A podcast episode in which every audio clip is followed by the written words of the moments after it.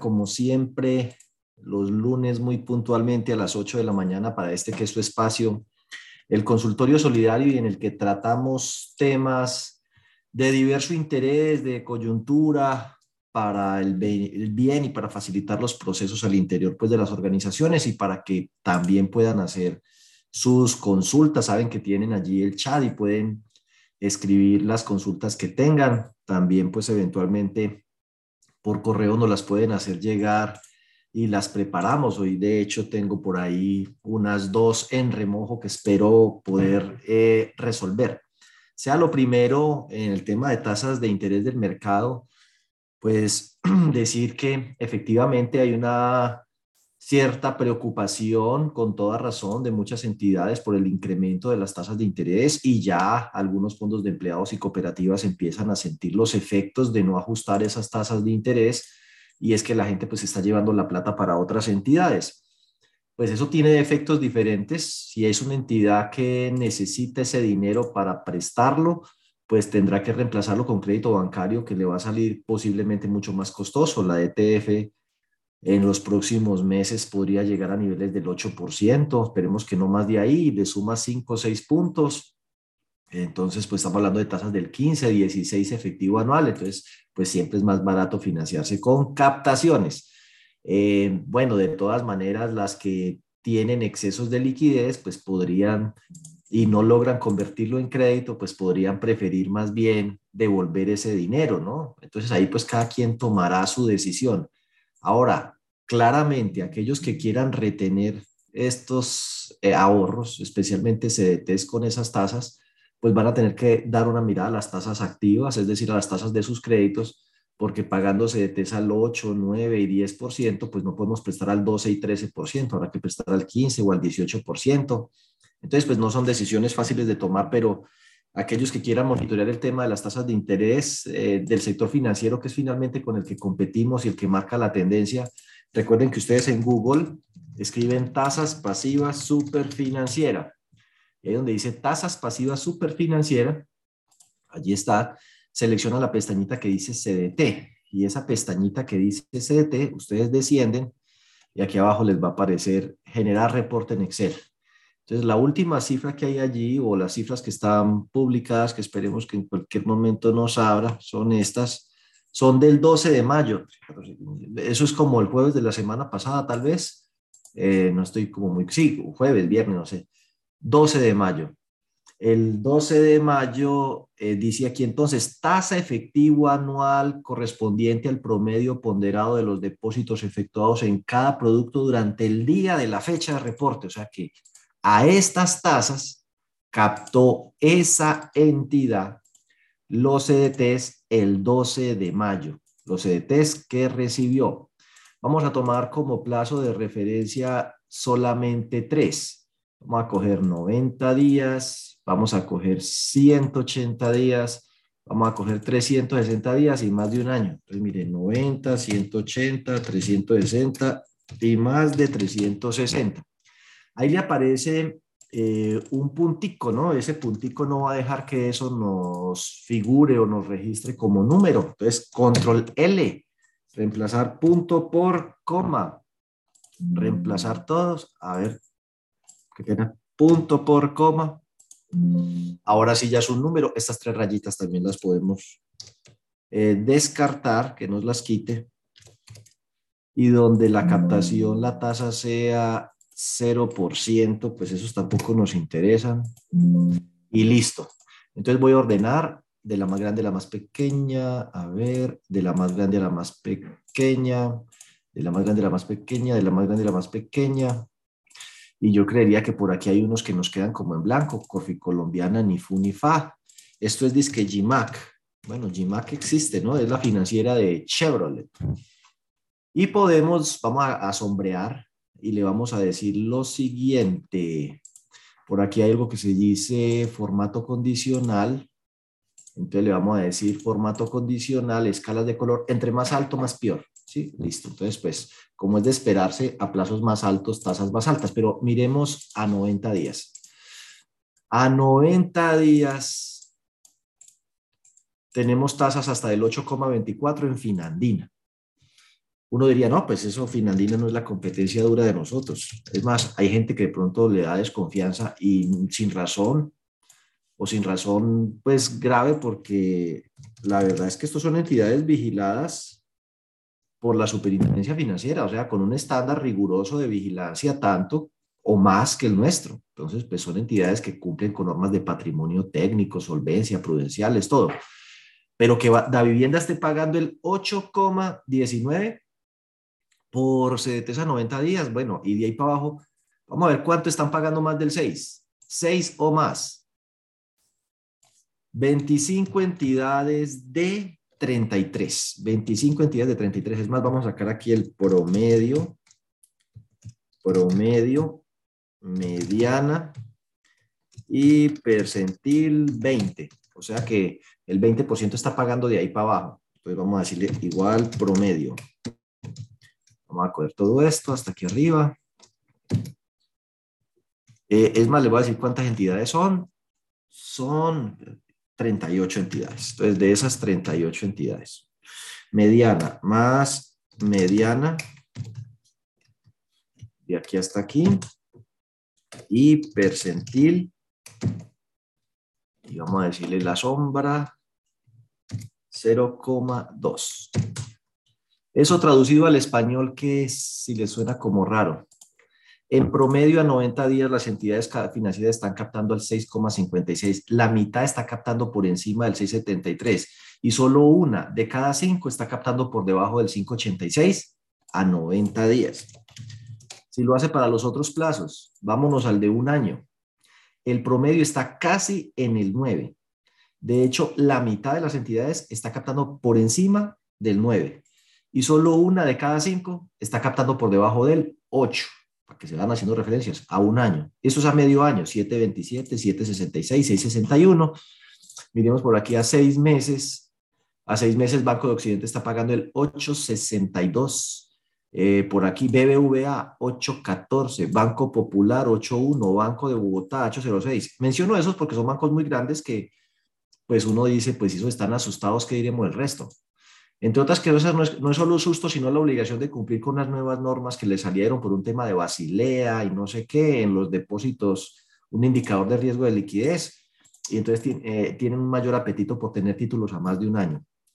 Mire, por ejemplo, a un año, Banco de Bogotá, 1014, Banco de Occidente, 997, Banco Meva, 95, y, y, aquí esto es una paradoja, pues. Si usted ve, hoy en día, claro que todo esto es temporal, pero temporal hasta el 2014, ¿no? ¿Por qué lo digo yo?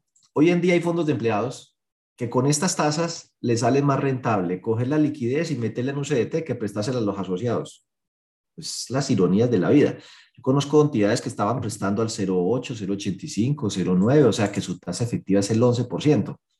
Yo le digo, pues, le da miedo el riesgo de crédito, la operación, los papeles. Ojo que esto que lo voy a decir es en mero sentido figurado porque la misión nuestra es prestar la plata a los asociados, no llevarse la plata para el banco. Pero básicamente usted va, mete la plata en la vivienda a más de un año, ya se ganó el 12.35, no tiene que pagar nada, gastar nada, analizar nada, y ya se está ganando el 12.35 y abre un CDT a 18 meses.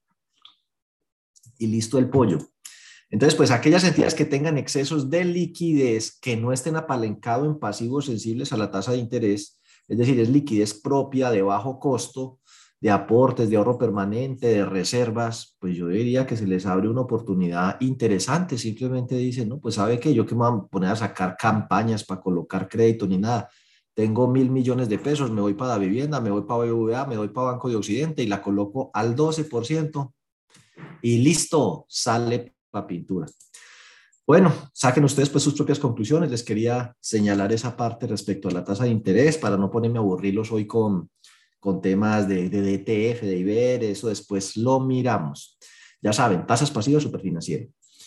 Eh, me parece muy importante recordarles varios compromisos. El 29 de abril salió la resolución 488, pues le agradezco esto a una persona que me hizo llegar la, la resolución, donde está la ampliación de los plazos para el tema del documento eh, para equivalentes o digamos el documento soporte de compras o adquisiciones a sujetos no obligados a expedir factura.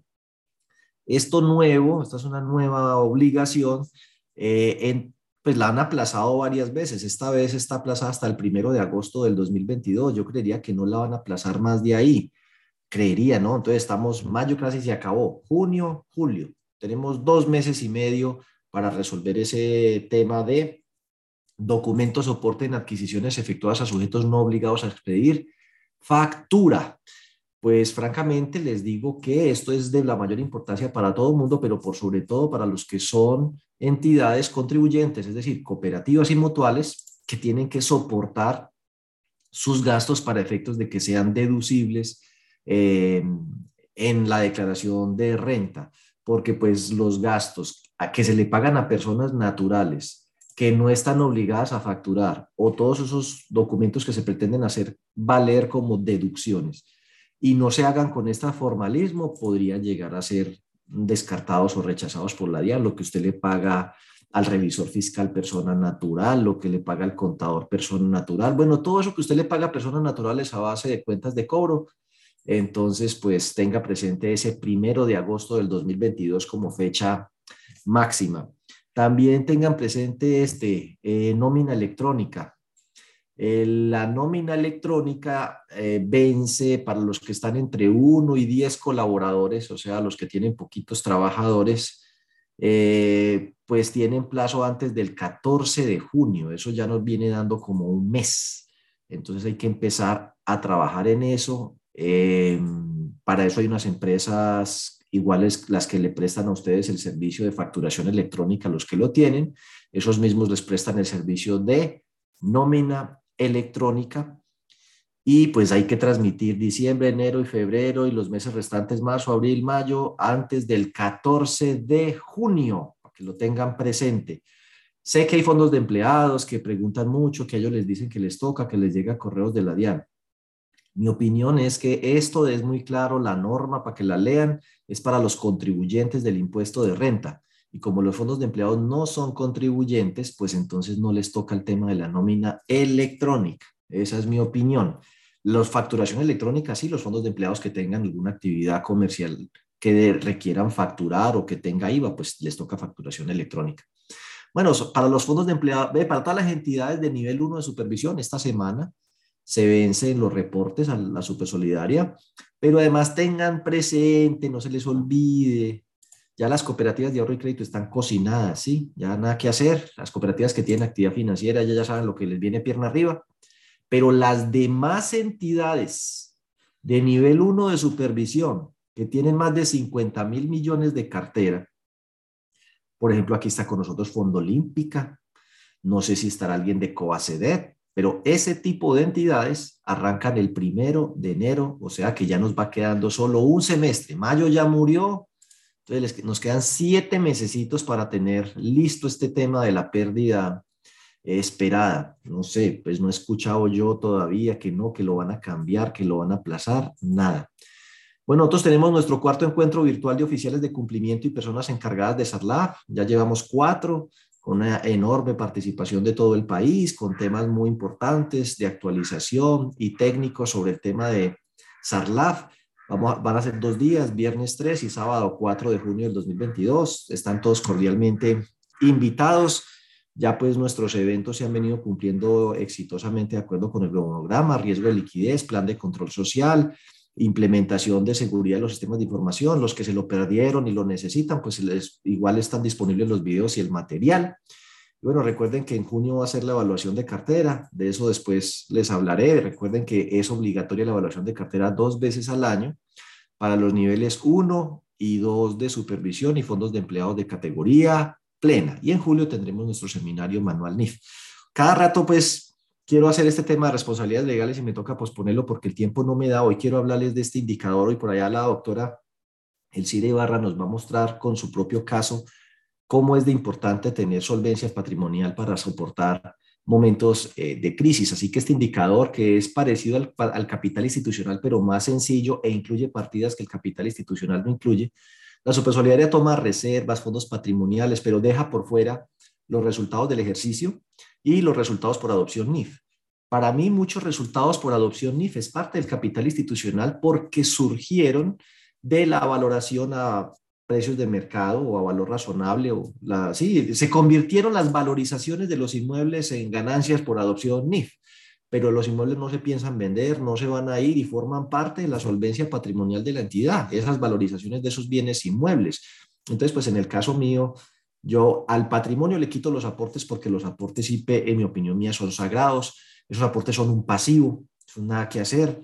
Eh, pues así, contablemente nosotros por una excepción eh, lo manejamos en el patrimonio. Eventualmente, obviamente, los aportes se pueden perder. En el caso de una liquidación es lo último que se devuelve, pero realmente eso es sagrado. Para el asociado los aportes son un ahorro que le han costado bastante trabajo, que han sido el resultado de su esfuerzo y nosotros no podemos ser tan irresponsables de embolatarlos. Eh, a veces surgen ideas muy locas. En estos días, por ejemplo, y pues lo, lo, digo con todo cariño, espero que la persona no se me vaya a, a delicar, me hizo la pregunta que si podían invertir en bitcoins. Y yo, ¿cómo se le ocurre? Uno invierte en bitcoins con la plata de uno, que si la perdió, la perdió usted, pero uno no coge plata ajena y la invierte en semejante vaca loca. Eh, y resulta que lo que nosotros hacemos todo el tiempo es administrar plata ajena. Los aportes y los ahorros de los asociados son plata ajena. Entonces la gente se ve llena de plata y ya se siente Warren Buffett. Eh, y entonces, no, que qué hacemos, qué tal y Pascual, que sí, ¿no? El, el, el, lobo de Wall Street. No, esa plata que usted está manejando es ajena, no es suya. No haga cosas locas con ella. Eh, algún día se la van a pedir que se la devuelva, más temprano que tarde. Entonces usted no puede invertir en una cosa cuya perspectiva de realización es incierta o cuya fluctuación puede comérsele de un momento a otro un poco de plata, que ese Bitcoin y todas las criptomonedas a diario hacen millonarios y hacen mendigos, pero yo creo que hacen más mendigos que millonarios. Así es la especulación, eso no es para uno ponerse a, a coger la plata ajena. La suya sí, hágale, con confianza. Esa suya pero los aportes de los asociados son un pasivo, son una deuda, hay que devolverlo. Creo que es suficiente ilustración. Entonces, si usted al patrimonio le quita los aportes, listo. Lo que le quedó ahí es lo que eventualmente es el respaldo verdaderamente patrimonial de la entidad, los resultados que no se han distribuido, incluidos los de NIF del pasado, los actuales, reservas, fondos patrimoniales, fondo para amortización de aportes, lo divide sobre el activo y en opinión mía, pues muy humildemente, eso le tiene que dar mucho más del 10%. Eh, pues si no le da o fluctúa negativamente o positivamente, pues hay que preguntarse, ¿será el activo? Porque recuerde que yo estoy haciendo esto, patrimonio menos aporte sobre activo. Entonces, pues si el activo crece o decrece, el indicador va a variar. Y a veces lo que sucede es que muchas entidades, los activos crecen, pero dice que para no pagar impuesto de renta, los excedentes hacen que sea casi cero, o los fondos de empleados, dice que porque esa platica se queda ahí, entonces nunca nos la vamos a poder repartir y el gobierno va a quedar con ella, entonces dejan los fondos de empleados eh, sin excedentes y eso hace que la tasa de generación de patrimonio propio sea muy baja, con lo cual el patrimonio crece a una tasa así y el activo crece a una tasa así, entonces su indicador de solvencia patrimonial es cada vez más pequeño y por ende son más vulnerables a cualquier eh, choque externo.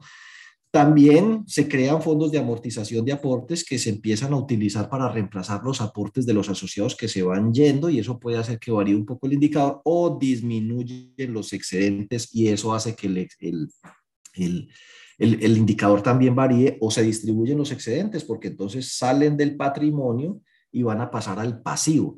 Pero háganle mucho seguimiento a este indicador. Si quiere puede decir, yo solo voy a tomar el 20% del excedente en curso y todas las demás partidas patrimoniales distintas de aportes. También está bien, no hay problema.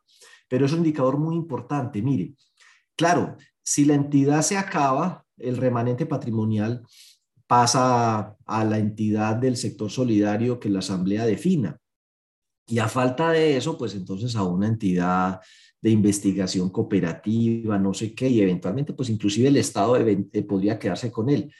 Pero en las cooperativas que se quiebran, fondos de empleados que se quiebran o se liquidan, es porque la crisis es de un tamaño tal que no, hay, no alcanza, no alcanza. O sea, definitivamente hasta está perdido, es parte de los aportes de los asociados. Todos los casos de quiebras que usted ve de aquí para acá, muy contada excepción puede llegar usted a decir sobró una plata. Y bueno, conozco el caso de Solidarios que se reactivó, conozco el caso de COP Central, eh, que era COP Desarrollo, luego Megabanco, luego se liquidó, sobró plata, lo reactivaron y nació COP Central, pero de resto, en la cooperativa Progresemos que se, se quebró aquí en Cali no alcanza ni para responder por los ahorros. Esa cooperativa Andes de caficultores no alcanza ni para responder por el pasivo. Y así lo que usted quiera. Cuando se van a liquidación y las intervienen y eso, es porque está perdido la reserva, los fondos patrimoniales, todo eso. Regularmente las entidades que tienen muy buen músculo patrimonial eh, puede llegar a ocurrir cosas como, no sé, imaginémonos, ¿no? Que la cooperativa, ha habido dos casos aquí en el Valle y tenemos uno aquí hoy presente que nos va a hablar. Uno muy viejo que fue el de Gillette. Gillette se fue de Colombia y entonces eh, la, la entidad se transformó en otra cosa. ¿Cómo vamos a dejar perder esa plata? Y tenemos una cooperativa que era el caso de Co-Adams. Eh, sigue existiendo la cooperativa, pero Cadbury Adams eh, se fue. Un viernes todo mundo pico, pico, hoy es viernes y el cuerpo lo sabe, nos vemos en tal parte, vamos a comer, ¿qué vamos a hacer hoy? Ta, ta, ta, ta. Y el lunes llegaron y ya no había empresa, la habían cerrado todo el mundo, bueno, pase a reclamar el cheque y la empresa se fue. Y entonces, pues claro, dice la empresa, la, la cooperativa, teníamos, ayer teníamos, ahorita la doctora Elcira, que yo creo que ya debe estar por la lista, ayer teníamos mil, mil asociados que trabajan en una empresa de las mejores de Cali con uno de los mejores ingresos per cápita y mayor estabilidad. Hoy tenemos mil desempleados. Acaba de suceder con el fondo de empleados de la 14. La 14 se acabó. ¿Qué pasa con el fondo de empleados? Si hay algo que ha sostenido a esas dos entidades, y después invitaremos a los del fondo de empleados de la 14 que nos cuenten cómo les fue. Lo que pasa es que lo de ellos sí está muy reciente, entonces es, es, una historia que apenas está, digamos, como dándose. Mientras que lo de eh, Cadbury Adams ocurrió hace cinco años y ahí está la cooperativa, se reinventó y eso lo hizo posible su patrimonio propio, su fortaleza patrimonial, a pesar de que mucha gente debido a la falta de ingresos debió retirarse, cruzar sus aportes porque no tenía con qué pagar las deudas, porque necesitaba esa plata para físicamente sobrevivir, al final esos recursos de reservas y fondos patrimoniales les permitió continuar adelante. Entonces, no sé, de, doctora Alcida, ¿usted está por ahí? Si estás ahí, da tres golpes. ¿Sí está? Yo no la veo conectada. Ve, que pronto estará conectada con, con, un nombre diferente, un usuario diferente. Bueno, no, entonces eh, ahorita, la, ahorita la llamamos y, y, hablamos, y hablamos con ella y si no en la próxima sesión yo la había invitado para que hoy nos contara de esa experiencia pues precisamente a raíz de ese indicador. Sí, sí, sí está conectada, sí señor, con un usuario. Y, no, y no, logra activar el micrófono. Ya mismo lo puede activar Doña Alcira, bien puede actívelo. Ya aquí lo está activando. Eso, ah, allá lo escuchamos. Doctora Alcira, bienvenida. Cuéntenos así muy brevemente lo de su experiencia. Si, si necesita compartir pantalla, nos dice, activa su cámara para que la veamos, lo que quiera. Cuéntenos. Buenos días. No, no sé si será la cámara, porque pues para saber con quién están hablando todos. Ah, tranquila, hágale bien, pueda lo que quiera. Buenos días para todos. Eh, bueno, gracias Diego, no solamente por la invitación a que yo les comparta eh, la, digamos, la experiencia de Coan, sino por ese valioso, eh, esa valiosa actividad que tú haces mm, semanalmente para enriquecimiento de todo el sector solidario. Muy buenos días para todos. Bueno, aquí yo dividí lo, lo que le sucedió a Coans en tres, en tres partecitas. Una es el antes, el durante y el después como yo llegué aquí en el año 1996, entonces había, en ese momento hicimos una fusión de tres cooperativas que tenía la corporación Warner Lambert. Entonces, eh, en ese momento eh, se empezaron a ver las ventas, como dice Diego, la, primero fue muy vieja venta, que fue la primera que fue Cepillos Pro. Eh, que todo eso pertenecía a la corporación Warner Lambert, que, porque eran tres compañías, una, una farmacéutica, una de OTC y una y la, y la de confitería, que es Chicle Hans. Empezaron a vender y en el año 1900, pues porque como el tiempo es corto, pero en el año 1900, 2007, eh, después de tantas ventas, eh, en mi estadía aquí han habido 12 ventas y la última venta pues fue la venta de, de chicles o venta no, porque el chicle básicamente en ese momento está en Perú y en México la planta que había en Cali. Entonces lo que quedó aquí fue una partecita de, lo de la, de la de, de, ventas, todo lo que fue comercial y ventas fue lo que está en estos momentos y una parte de recursos humanos. Entonces, en ese momento, el antes, eh, en, el 2000, en el 2007, cuando empezó a visualizar, ya se tenía casi un panorama claro de que lo más probable era que si había una venta más, había una ida de la, de la planta de Colombia. Empezaron a mirar costos, a mirar carga prestacional eh, la empresa no era que nos estuviera comunicando todo el tiempo, pero sí nosotros más o menos por movimientos que ellos hacían, pues teníamos más o menos un panorama eh, despejado. Entonces se pensó en reforma de estatutos y en la reforma de estatutos lo que se hizo fue abrir el vínculo de asociación, pero siempre conservando eh, la, el tema de no eh, traer, que todo el que pasara pues por la calle, digamos, de decirle, venga, afíliese, porque eso podría dañar la cartera, podría ocasionar un, que la cartera en un momento determinado pues tuviera una, un, quebranto, entonces nos, nos, nos, asustaba ese tema. Entonces, ¿qué se hizo? Se, se, inició con todo aquel que se retirara de la compañía y se fuera para otra compañía, continuara con nosotros. En el, entonces, eso fue el primer, lo que se hizo el antes se hizo allí. Eh, no se amplió ni siquiera temporales. Cuando la planta en el 2015, como contó Diego, un día, un día anochecimos y no amanecimos como, como empresa. Entonces, al siguiente día, cuando eso ocurrió, eh, lo que hicimos fue varias cositas allí. Una fue, mm, pues ya teníamos, como habíamos estado desde el 2007, vinculando ex empleados de la compañía entonces ya teníamos, eh, habíamos anochecido con 1.350 afiliados y, y, amanecimos con 760 que eran los que venían de la calle, prácticamente los que estaban en otras compañías.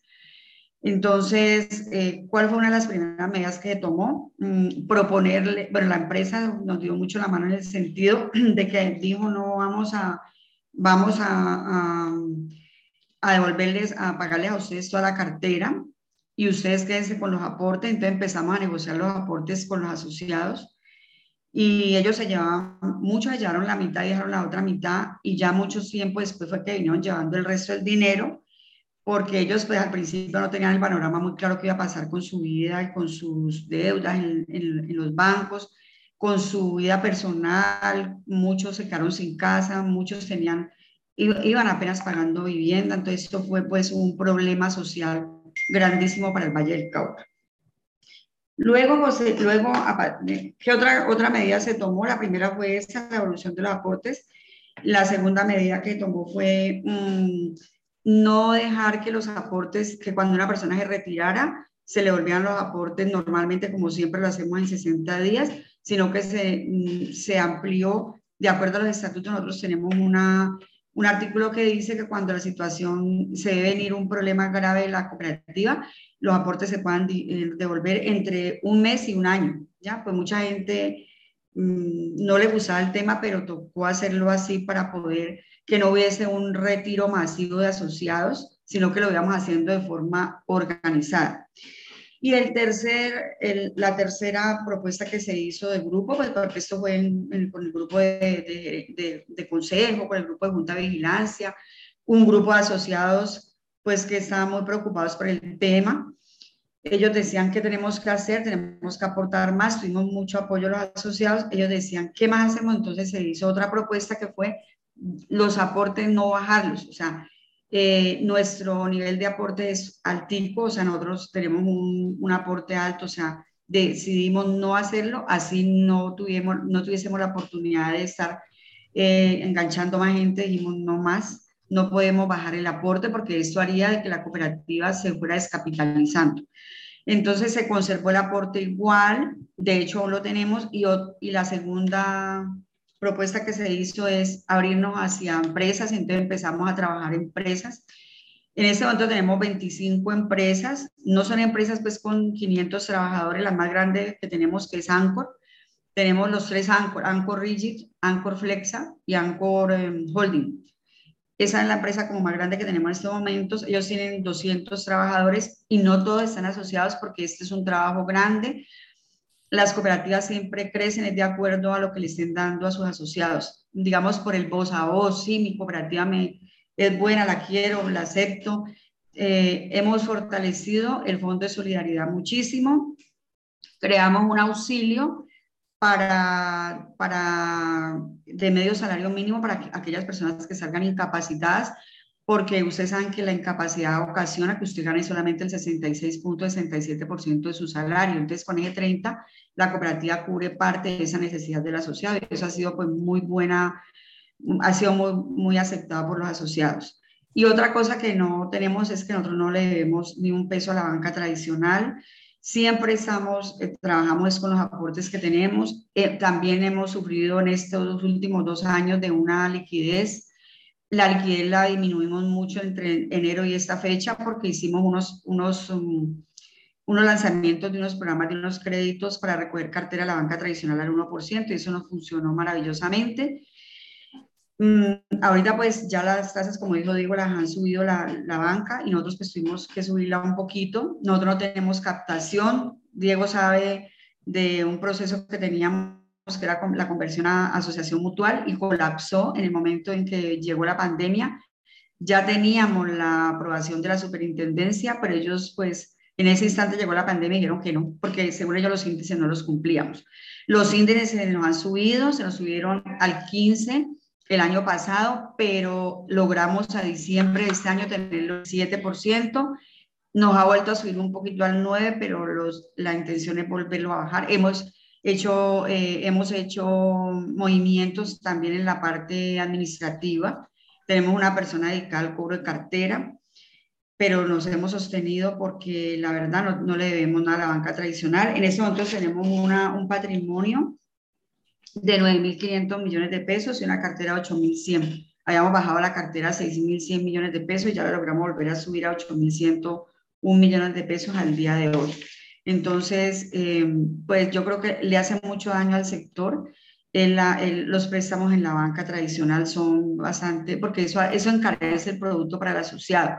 Y una cosa que sí yo creo que también ha funcionado mucho es que anualmente en la, en la, en la, en la cuando se hace la, asamblea de asociados, siempre eh, se solicita a la asamblea eh, fortalecer patrimonialmente eh, a la cooperativa, porque pues ustedes saben, todos los que estamos en esta sala virtual, que el asociado lo que le, le, fascina es que le, le, mm, distribuyan los excedentes en cabeza de cada uno de ellos y a todos nos gusta que nos nivelen nuestros aportes, obviamente, al costo que tiene la banca, perdón, al IPC. Pero lo que hemos hecho año tras año es decirles, bueno, de esa, de esa parte que nos queda disponible que permite la ley, por favor, dejemos una porcioncita para que vamos fortaleciéndonos patrimonialmente y a pesar de que hay mucha oposición en la asamblea, lo hemos logrado. Son porciones pequeñas, pero eso ha ido creciendo a medida de los años y pues la idea sería que un día ya todo ese 50% de fuera a fortalecer patrimonialmente la cooperativa. Entonces, está en, en a grosso modo la experiencia nuestra. No, doctora, muchísimas gracias. Sí, pues eh, precisamente ahí pueden ustedes ver y hay varios casos que es importante tener presente, sobre todo para que vean que sí es posible inclusive vivir más allá del tema de las libranzas. Esta es una cooperativa que estaba totalmente enfocada o mayoritariamente enfocada en el tema de libranza y de un momento a otro, al igual que le pasó al Fondo de de la 14, al igual que, por ejemplo, una cooperativa aquí mismo en Cali, donde hubo una reestructuración muy fuerte, que fue la cooperativa de JGB, Copunidos. Y es posible que esos movimientos empresariales se sigan sucediendo en los próximos años. Eso no significa que la entidad deba desaparecer, por el contrario, ese capital institucional es el que hace posible que la entidad pueda continuar adelante. Miren ustedes, por ejemplo, cómo las reservas han pasado de mil millones a mil setecientos millones de pesos y los ingresos de la cartera pues se mantienen con una cartera que ha crecido, creo que eso se dio por allá como entre el 2017, hace como cinco años, y de todas maneras la cooperativa ha crecido, no desapareció. Esperemos que con el Fondo de Empleados de la 14 podamos contar una historia similar y así. Bueno, lo que quiero señalar es la importancia de que estas entidades se fortalezcan patrimonialmente y revisen esa política que tienen, algunas de ellas que cuando tenía 10 mil millones de activos daba 100 millones de excedentes, con lo cual 20 millones van para reserva. Es un ejemplo. Hoy, cinco años más tarde, tengo 20 mil millones de activos. Muy bien, la felicito sigue dando los mismos 100 millones de excedentes y entonces aumentan los mismos 20 millones de reservas, lo cual significa que a pesar de que el activo se duplica y por ende se duplica el riesgo, porque los activos el riesgo es que puedan perder valor por la morosidad, por riesgo, por fraude, por lo que sea, por desvalorización de las inversiones, el respaldo patrimonial que yo tengo para cubrir esos riesgos potenciales, crédito, liquidez, mercado, operativos, eh, no se ha duplicado simplemente se mantiene ahí unos valores chiquiticos que entonces obligan a la entidad a ser muy ortodoxa en el manejo de los riesgos porque no tiene con qué cubrirlos. Y le aumenta el riesgo de liquidez porque se apalanca 100% con puros recursos que se van a ir algún día, aportes, ahorros, obligaciones financieras que están expuestas a riesgos de mercado. ¿Por qué? Se lo pongo de sencillo, no, es que los aportes no pagan intereses. Por lo mismo, cuando usted le empieza a decir que un año la inflación fue 5,62 que este año la inflación va a estar por el orden del 7.1, que al año siguiente la inflación va a estar por el 4.8. Sume ahí 7 y 5, 12, acaba de perder casi un quinto del valor de esos aportes. Es decir, que una persona que tenga un millón dice, no, pues yo perdí 200 mil pesos. En esos tres años, esos 200 mil pesos yo los recuperé con el regalo que me dan, con las gafas, el auxilio de anteojos, con la fiesta de fin de año pero el asociado que tiene 10, 20 millones de pesos de aportes empieza a decir, no, pues es que yo acabo de perder en estos años 2, 3 millones de pesos de poder adquisitivo. Y si yo, y uno empieza a hacer cuentas, o sea, es que el que sin ánimo de lucro es la cooperativa o el fondo de empleados, el asociado no es sinónimo, sin ánimo de lucro, él es sinónimo de lucro. Entonces dice, ¿qué hago? Tengo 10 millones, 20 millones de aporte en una cooperativa y la vivienda está pagando al 12% por un título un año o a más de un año, eh, pues uno dice, pues esto es 1.2 millones y es sobre 10 millones o 2.4 millones y es sobre 20 millones. Y igual yo me puedo retirar, el estatuto dice que puedo volver a los tres meses, a los seis meses, vuelvo a los seis meses, aporto lo mínimo, lo mínimo, lo mínimo, que como yo ya soy pensionado o soy eh, asociado por extensión, me cobran sobre el salario mínimo y sobre el salario mínimo es el 5%, o sea, pongo 50 mil pesitos por 12, a fin de año tengo 600 mil pesos y saco los mismos auxilios de 200 mil pesos entre auxilio, fiesta y regalo eh, y demás. Lo que quiero decir es eh, esa apuesta de no generar capital institucional propio expone mucho más a las organizaciones al riesgo operativo, al riesgo de crédito, al riesgo de liquidez y al riesgo de mercado.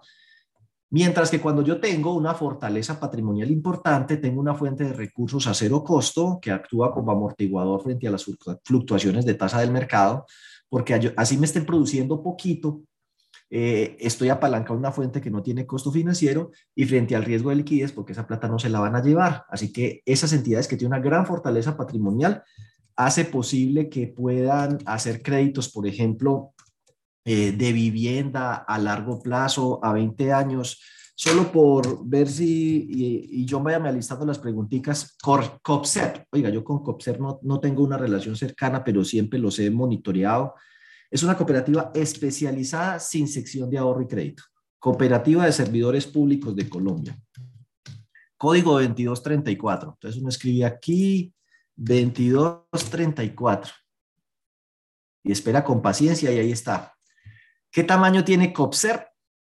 226 mil millones de pesos de activos, de los cuales tienen tanta plata que no la alcanzan ni a prestar. Vean, la cartera, de hecho, puede ser, y teniendo con qué, no sé, eh, les ha decrecido de 157 mil millones a 111 mil millones, pues, y ya el tema de caída venía desde antes de la pandemia.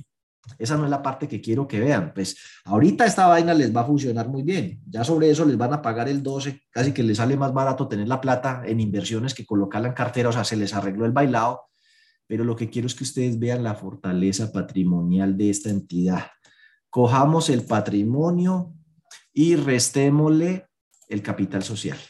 58 mil millones de pesos. Hagámoslo en los cuatro años siguientes. ¿Qué le ha pasado a, ese, esa, a esa solvencia patrimonial?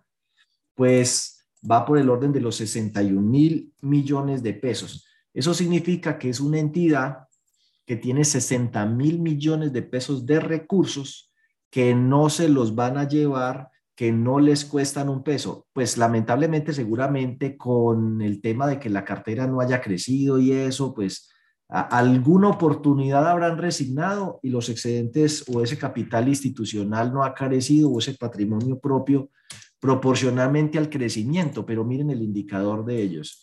Si hacemos ese indicador, y discúlpenme aquí, estamos hablando de 29% le ha bajado a 27, pero se mantiene. Eso significa de cada 100 pesos de activos, 27 pesos los financian con patrimonio propio. Aunque esta plata no la logren prestar, yo no es que no la podemos ni prestar, usted la lleva para el banco y la va a poner a trabajar ahorita, pongamos a tasas normalitas, las de siempre, al 5% anual, le van a producir 3 mil millones de pesos eh, así sin despelucarse mucho que esos 3 mil billones de pesos son casi el 40% de la nómina. Bueno, si, si miráramos cómo estaba la nómina antes, es la mitad de la nómina. O sea, la mitad de la nómina se paga con los rendimientos financieros que producen las reservas guardadas en el banco y ya está pagada la mitad de la nómina. Entonces, la fortaleza patrimonial de las entidades es muy importante continuar eh, trabajando en ella. Ahí cada entidad pues hará sus propios eh, análisis y es un tema en el que la superintendencia y todo el mundo ha venido insistiendo mucho ahorita con el tema de la gestión de riesgos. John, hágame un favor. Eh, no sé si usted tiene las preguntas ahí o leo las que hay aquí en la... En, Hola, Diego, yo, se las tengo aquí ya listas. Ya se las Proyectelas para, para irlas respondiendo.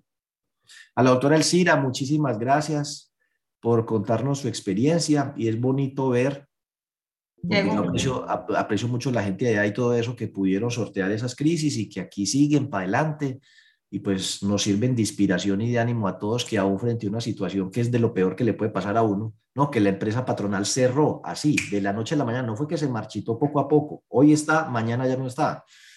Y ver que la entidad logró sortear eso demuestra que estamos para cosas grandes. Bueno, por aquí dice, los retiros de ahorro y desembolso de crédito se pueden consignar en cuentas diferentes al asociado, es decir, a un tercero desconocido. No, a usted le va a tocar contestar esa, hermano, usted es el experto en Sarla. Viene 3 y 4 el encuentro de oficiales de cumplimiento. Muéstrese ahí. Claro que sí, Diego, claro que sí, permítame. Eh, yo aquí estaba recolectando las preguntas, pero no, no, no, no, no le puse mucha atención. Pero sí, ¿Los retiros de ahorro y desembolso de crédito se pueden consignar en cuentas? No, no, pues es una mala práctica, es una práctica insegura y peligrosa y con un alto riesgo de contagio, ya que ustedes no conocen a ese tercero. Y para esto, pues lo que siempre se debe procurar es el que se desembolse al asociado directamente.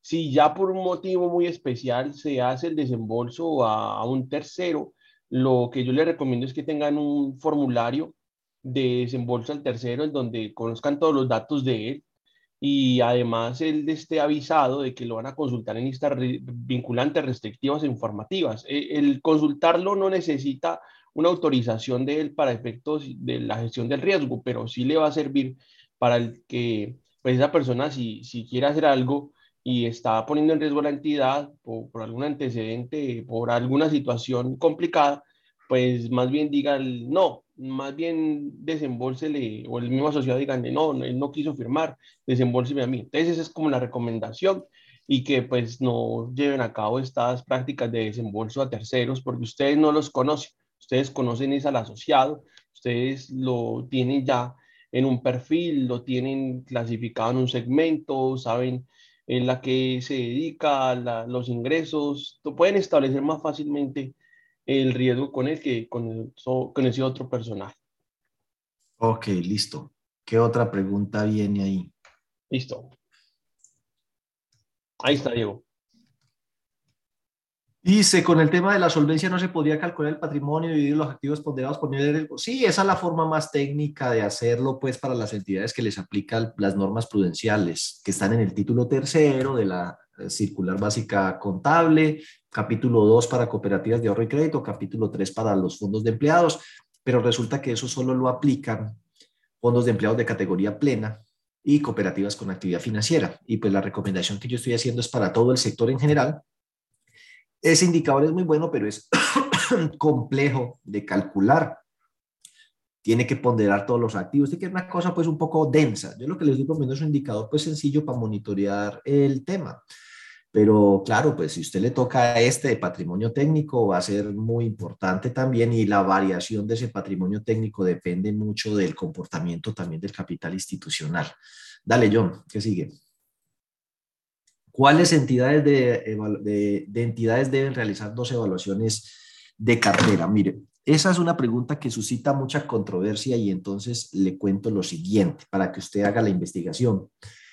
En la circular básica contable, cuando se llega al capítulo 2, y ese debería ser el numeral 522, que es donde está el proceso de monitoreo, el proceso de seguimiento, y el 5.2 tiene 5.2.2.1, monitoreo que debe ser mensual. Y dice 5.2.2.2, la evaluación. Entonces dice que para las entidades que tienen que aplicar evaluación de cartera, ve, para las que tienen que aplicar pérdida esperada, la evaluación de cartera va a ser semestral y que las demás lo pueden hacer una vez al año. Entonces ahí le dieron su respuesta. ¿Quiénes tienen que hacer la evaluación de cartera semestralmente, las que aplican pérdida esperada. Entonces ahí vuelve uno. Y ahora, ¿dónde encuentro eso? En el mismo capítulo se devuelve al numeral 2, ámbito de aplicación, y allá le dice que los modelos de referencia de pérdida esperada van a ser aplicados por todas las cooperativas que captan ahorros, todos los fondos de empleados de categoría plena, es decir, los que hoy tienen más de 12.600 millones de activos, y las demás entidades con actividad crediticia, es decir, con saldo en la cuenta 14 de los niveles 1 y 2 de supervisión. Eso se hace a los cortes de mayo, a los cortes de noviembre y la evaluación de carteras se registra sus resultados y todo durante junio y durante diciembre. Por eso nosotros vamos a tener el taller, tres sesiones para ayudarles a hacer esa evaluación de cartera paso a paso a todo el mundo ahorita en junio. Pero le surge a uno, ay, como la pérdida esperada entra por allá en vigencia lejos en el 2025, a mí me toca hasta el 2025 la evaluación de cartera semestral. No. Lo que entra en vigencia en el 2025 es el modelo de referencia para cálculo del deterioro que se llama pérdida esperada. Eso entra por ahí en el 2025. Pero esto ya entró en, en vigencia. Eh, sé que puede ser pues que algunas personas duden, ¿cierto? Pues, se les apareció Jesucristo resucitado, lo tienen ahí parado y le dicen, no, si no le meto en la mano en el costado, no creo, pues no me van a creer a mí. Entonces uno entra por aquí donde dice normativa y donde está circulares externas. Esa circular que modificó la circular básica fue la 35 y en esa 35 está el cronograma modificado. Allí en ese cronograma, ustedes van a ver eh, cuándo entran en vigencia cada cosa. Entonces aquí dice, el numeral modelo de pérdida esperada. Entonces aquí le dice, esto entra por acá. Entonces no faltará el que diga por allá, ay, como yo soy fondo de empleados, categoría plena, pero segundo nivel de supervisión, me arranca la evaluación de cartera en enero del 2025. No, allá le arranca la pérdida esperada. La evaluación de cartera forma parte de la fase 2. La fase 2 está dentro, eh, incluye el numeral 5.2. Y si usted ve la evaluación de cartera, está en el numeral 5222. Y ahí eso arrancaba desde el primero de octubre del 2021, o sea que está en plena vigencia. Listo, John, vuélvame a proyectar. Claro que sí, permítame, ya la estoy proyectando. Listo.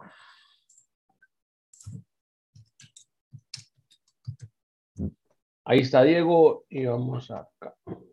Ah, a ver, a ver, a ver, a ver. Eh, ¿Cuál es el tratamiento? Ya, ah, ya, ya. Listo, ya. Sí, qué pena. Ahí ya está otra vez. ¿Cuál es el tratamiento contable de un crédito que estaba reestructurado? ¿Que estaba reestructurado o que se va a reestructurar? Porque El tratamiento contable de los créditos reestructurados está allá en el numeral 5.3 del capítulo 2 de la circular básica contable. Ese es el proceso 5.23, sí, 5.23 y dentro del 5.23 está 5.231, reestructuraciones. Y dice, a los créditos reestructurados hay que hacerle lo siguiente. Entonces, para resumirle, primero se puede mantener la calificación que tenga dependiendo del análisis de riesgo que se haga y las garantías. No se le puede mejorar. Ay, lo reestructuré y lo moví de una vez para A. No, si estaba en E, sigue en E, si estaba en D, sigue en D, si estaba en C, sigue en C. En cambio, sí, la reestructuración de por sí es un, es un elemento de juicio más que podría llegar a pensar, este tipo está en C y lo voy a reestructurar, lo voy a bajar a D. O sea, la reestructuración puede llevar a que usted le dañe, la, lo deteriore más, no que lo mejore, como mínimo lo tiene que dejar donde está. El crédito debe mantener su número a menos que se recojan varias operaciones, entonces nace un nuevo crédito reestructurado que usted tendrá que tenerlo marcado e identificado en el sistema. O tiene una R o una línea que se llame reestructurado, pero cuando usted le pregunte por los reestructurados, usted diga, aquí están, son estos 20, son estos 30, pero que sea clarito el tema de quiénes son los reestructurados, entre otras cosas porque en el reporte de la supersolidaria hay que marcarlos con un 2 y cuando se reportan a la central de riesgos hay que ponerle una R. Esos créditos reestructurados cuando se reestructuran más de una vez, que pues es un, debe ser un caso muy excepcional porque las reestructuraciones no se pueden volver una alcahuetería, eh, en ese caso, pues los intereses ya solo se causan lo que realmente pague. Mientras tanto, pues los créditos reestructurados se causan igualito que el resto. A, B, pues se causan normalito. C, D y E ya no se causa, se provisiona el 100% de los intereses que estén causados y se registra pues eh, lo que llamábamos antes en cuentas de orden, los intereses contingentes. Ya, yo diría que eso es el tratamiento contable de un crédito reestructurado. Se puede aprovechar, pasados tres años, los aportes de asociados retirados a 10 mil, siempre, oiga, em, es, eso inclusive va más allá de un concepto. Y, no tiene tanto que ver con el tema de los 10 mil pesos, tiene que ver con un concepto más amplio, si quieren hagan la consulta, que es la prescripción ordinaria. A los aportes no reclamados por los asociados, así como cualquier pasivo, luego de tres años de usted haber hecho toda la debida diligencia tendiente a localizar a esa persona para devolverle la plata, le aplica la prescripción ordinaria. Es decir, que ya no existe tal obligación. Por ende, se le da de baja contra aprovechamientos o ingresos, pues, pero nada por ahí que, que lo va a llevar al Fondo de Bienestar Social. Eso sí, murió. No se alimentan fondos sociales con aportes no reclamados, ni con pasivos, ni con devoluciones de proveedores, ni con donaciones, ni con que me devolvió el claro, nada de esas vainas. Los fondos sociales sociales se alimentan con excedentes únicamente, los mutuales con contribuciones, punto. Entonces, este caso sería una baja en cuentas de pasivos que constituye ganancia o ingreso en el estado de resultados porque recuerden que pasivo es una obligación presente a raíz de un hecho pasado del cual se espera, es decir, es probable que a futuro tenga que desprenderme de beneficios económicos. En este momento, nanay cucas. ¿Por qué? Porque ya no es una obligación, dado que le aplica la prescripción ordinaria, o sea, deja de ser obligación. Tampoco es probable, porque llevamos tres años tratando de localizar el tipo, agotamos todos los recursos y no aparece entonces por no satisface los criterios para ser reconocido como pasivo y se le debe dar de baja. Entonces les aplica la prescripción ordinaria luego de tres años Ah, em, pero es que yo me había cambiado de dirección. El que tiene la obligación de decir dónde está viviendo y actualizar los datos es la otra persona, no yo. Él tiene esa obligación. En el mismo formulario dice, declaro que estoy informado de la obligación que tengo de actualizar mis datos anualmente. A la dirección física, electrónica, celular o eso que usted tenía en sus registros, allá lo notificó. De malas y fue que se cambió y no avisó. Eh, lo que no significa que nosotros seamos ladrones. Si el tipo le aparece luego de 10 años, exagerando, no, es que yo me fui para los Estados Unidos, me quedé por allá, me deportaron ilegal, llegué sin un peso y me acordé que yo era asociado a esta cooperativa y yo tenía por ahí un puchito, 100 mil, 200 mil, pues lo miran y efectivamente en cuentas de orden está esos aportes no reclamados que ustedes dieron de baja para poderlo revelar como un pasivo contingente. Entonces dice, oiga, sí señora, aquí usted figura con sus 100 mil pesos, devuélvale los 100 mil pesos señor, las cosas se deshacen como se hacen, lo lleva como un gasto. ¿A qué va a entablar una pelea con una persona que claramente acredita era el dueño de esa plata, pero usted tampoco se tiene por qué quedar toda la vida con eso y registrado en el pasivo por sécula seculorum, corriendo el riesgo de que otro sí empiece a depurar eso. Yo lo he visto con estos ojos que se han de comer la tierra, casos de fraudes donde internamente esos salditos que nadie reclama los empiezan a trasladar a otras cuentas y se los empiezan a sacar y a robar a otras personas. Ojo con eso. Dale. ¿Qué posibilidad existe de que se fijen topes máximos de aportes y que el asociado siga en la cooperativa sin aportar mensualmente? Yo diría que esa posibilidad existe. Yo he visto casos de aporte único. Eh, y podrían corregirme si me equivoco, pero me parece que hay una cooperativa que se llama Cogranada en Antioquia. Y tal vez estoy tratando de recordar por ahí otra cooperativa, pero no se me viene el nombre, donde la gente aporta de un solo huascazo, como dicen en mi tierra, 10 salarios mínimos para ser asociado. 10 millones de pesos. O sea, eso no entra que quiere ni el que tiene. 10 millones. ¡Pum! Pero una vez usted aportó, no vuelve a aportar. Y así hay varias cooperativas, creo, estoy tratando de recordar algunas, sobre todo el agro, eh, Cogancevalle tal vez, eh, no sé si ellos estarán aquí, pero Cogancevalle es una cooperativa de ganaderos del centro del valle, donde la gente hace aportes únicos. Entonces, no necesariamente, existe la obligatoriedad de hacer aportes, pero no necesariamente que tengan que ser todo el tiempo. Hay aportes únicos, aportes periódicos y aportes extraordinarios.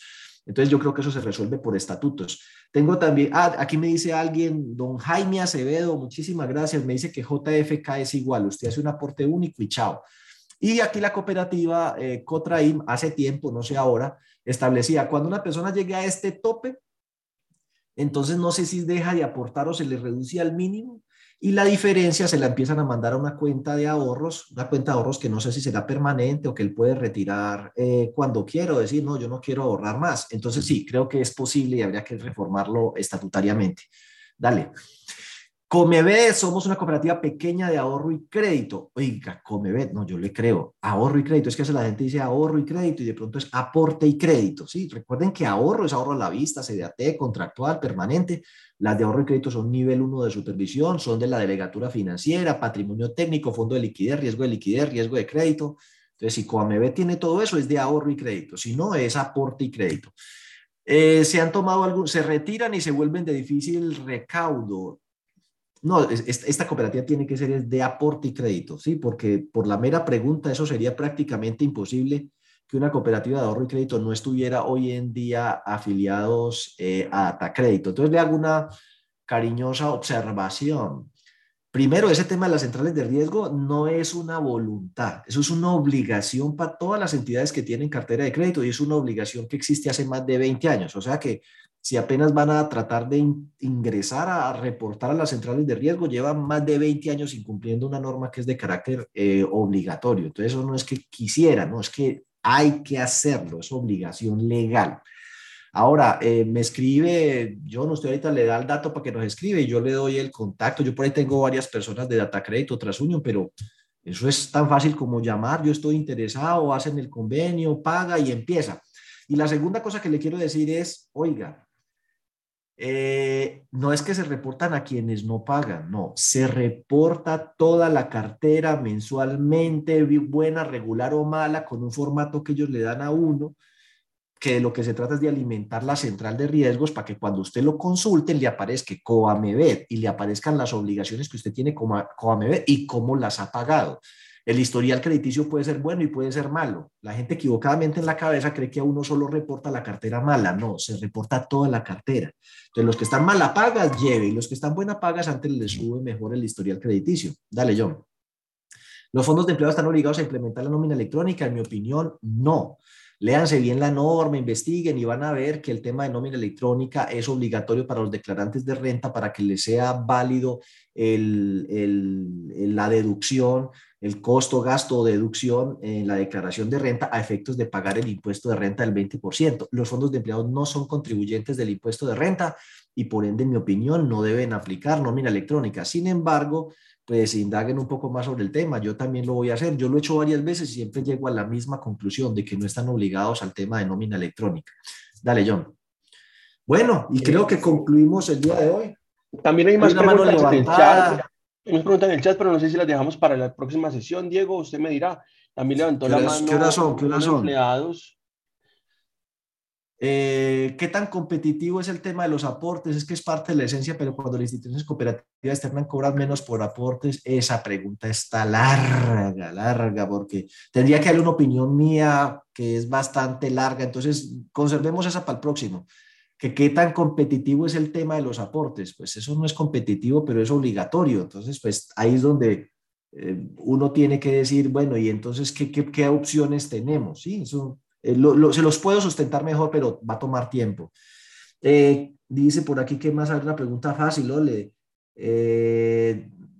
Reprogramar y disminuir cuota al plan de pago cuando un asociado se retira con cuando un asociado se retira con cartera y debe iniciar el nuevo acuerdo de pago. Célica, eso es una reestructuración, ¿sí? Un nuevo acuerdo de pago, como lo quiera llamar, es una reestructuración.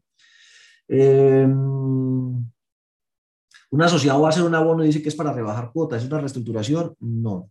Es una, de hecho, legalmente los deudores tienen derecho a escoger cuando hacen un abono extraordinario si quieren recortar el plazo o recortar o disminuir la cuota. Usted va a un banco y hace un abono extraordinario y en el volantico de pago están las dos opciones para que usted marque. Eh, ¿Qué quiere? ¿Recortar plazo o recortar cuota? Si usted no lo señala, por defecto toman recortar plazo y siguen cobrando la misma eh, cuota. Eh, un asociado a la fecha del vencimiento de crédito pague solo los intereses y se habilite para que no se considere moroso. No, eso está moroso, está moroso de capital. Debió haber pagado unas cuotas que se comprometió, que tiene capital más intereses. Así que si no cumple ese compromiso, está en mora. El mero hecho de que pague los intereses, no, sigue estando en mora en el capital. Entonces, eh, no. Bueno, ahí está larga las preguntas, entonces no, nos va a tocar continuar con esas preguntas en el próximo consultorio.